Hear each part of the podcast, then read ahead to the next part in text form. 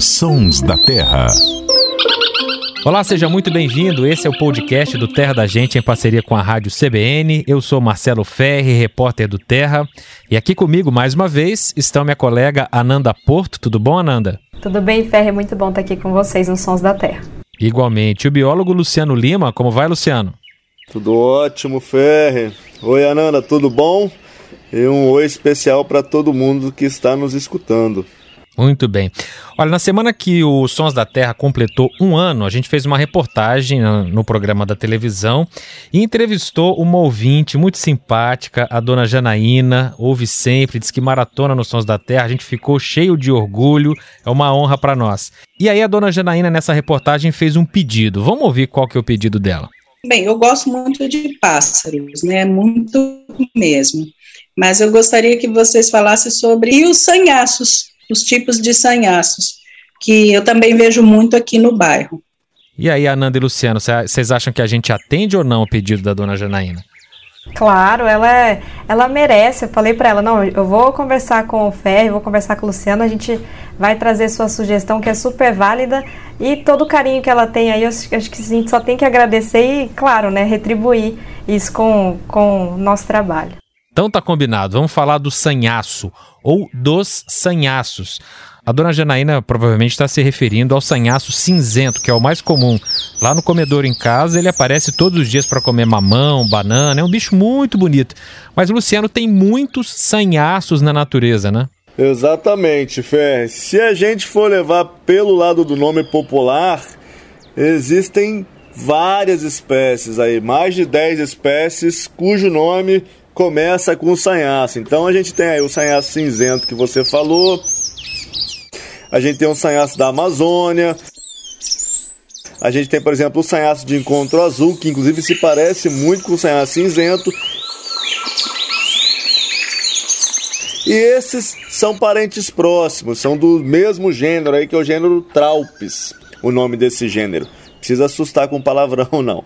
Mas além dessas, aí a gente tem cinco espécies, vamos dizer assim, de sanhaços verdadeiros que fazem parte desse gênero.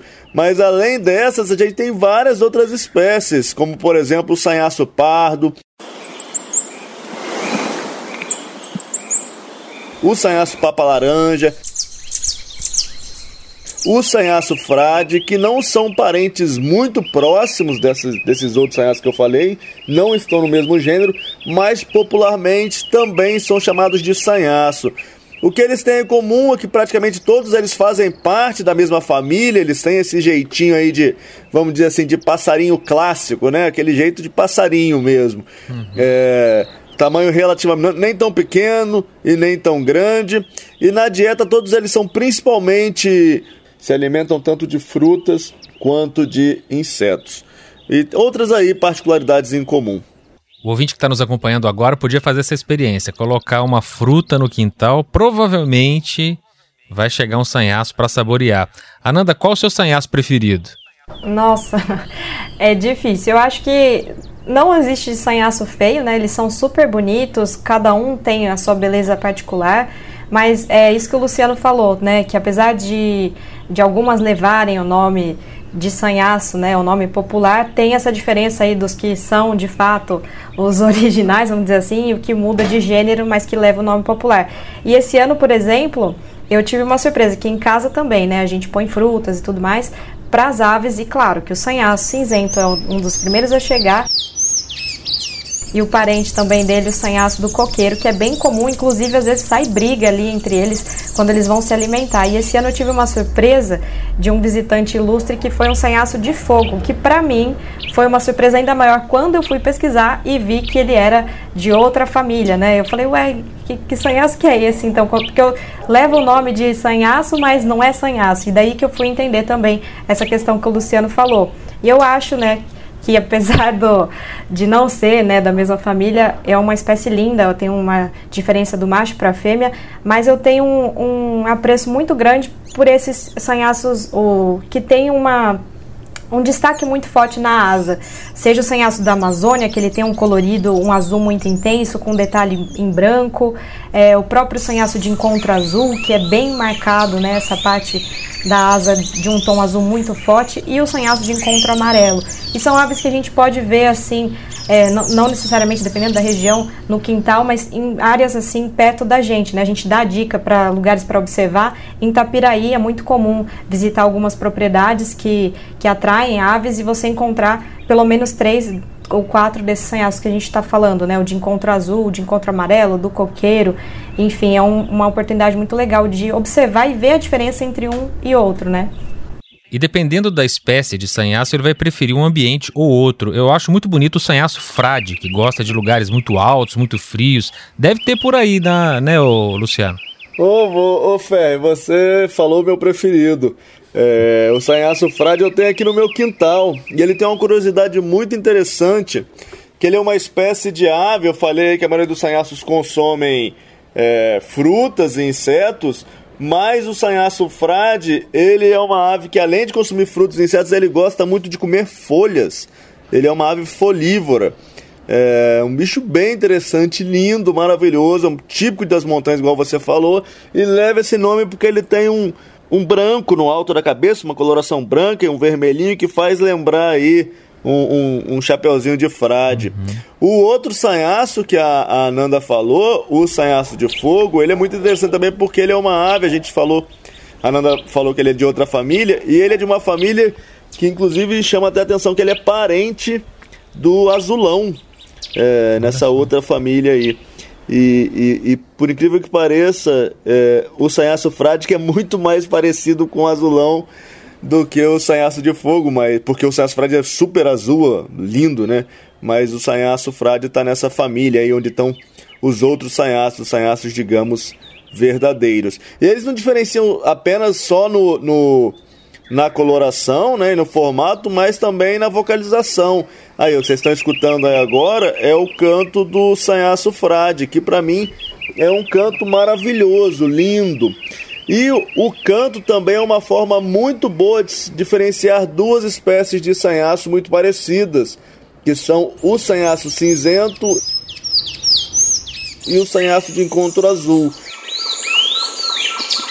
Então esse canto que vocês estão ouvindo aí agora é o canto do sanhaço cinzento.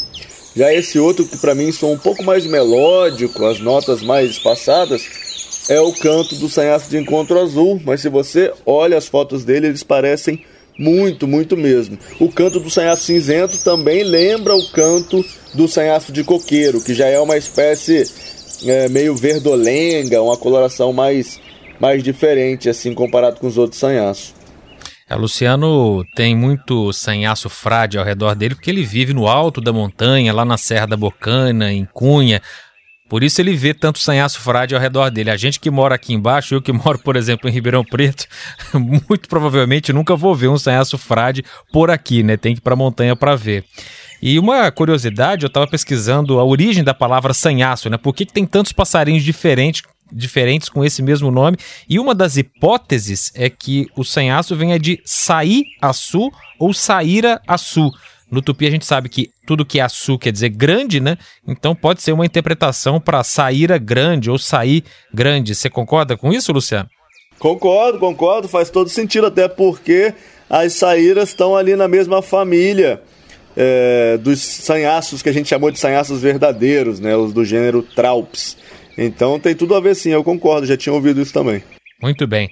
Luciano Lima, Ananda Porto, muito obrigado pela participação de vocês. Queria lembrar que nós vamos colocar no arroba Terra da Gente no Instagram fotos dessas diversas espécies de sanhaço para você apreciar. E queria também agradecer demais a dona Janaína, que ela continue ouvindo os sons da terra, compartilhando as ideias com a gente, compartilhando os sons da terra com os amigos, assim como você pode fazer através do terradagente.com.br ou então no seu agregador de podcasts preferido. Um abraço para vocês. Um abraço, gente. Obrigada, Janaína. Espero que goste desse episódio e fica aí aberto para outros ouvintes aí mandarem mais sugestões e participarem aqui com a gente, que é sempre muito bacana. Um abraço para todo mundo, especialmente para Janaína, que acompanha aí os Sons da Terra. Chico Bezerra com o Chorinho do Sanhaço encerra o nosso episódio de hoje. A edição e finalização foi do Samuel Dias.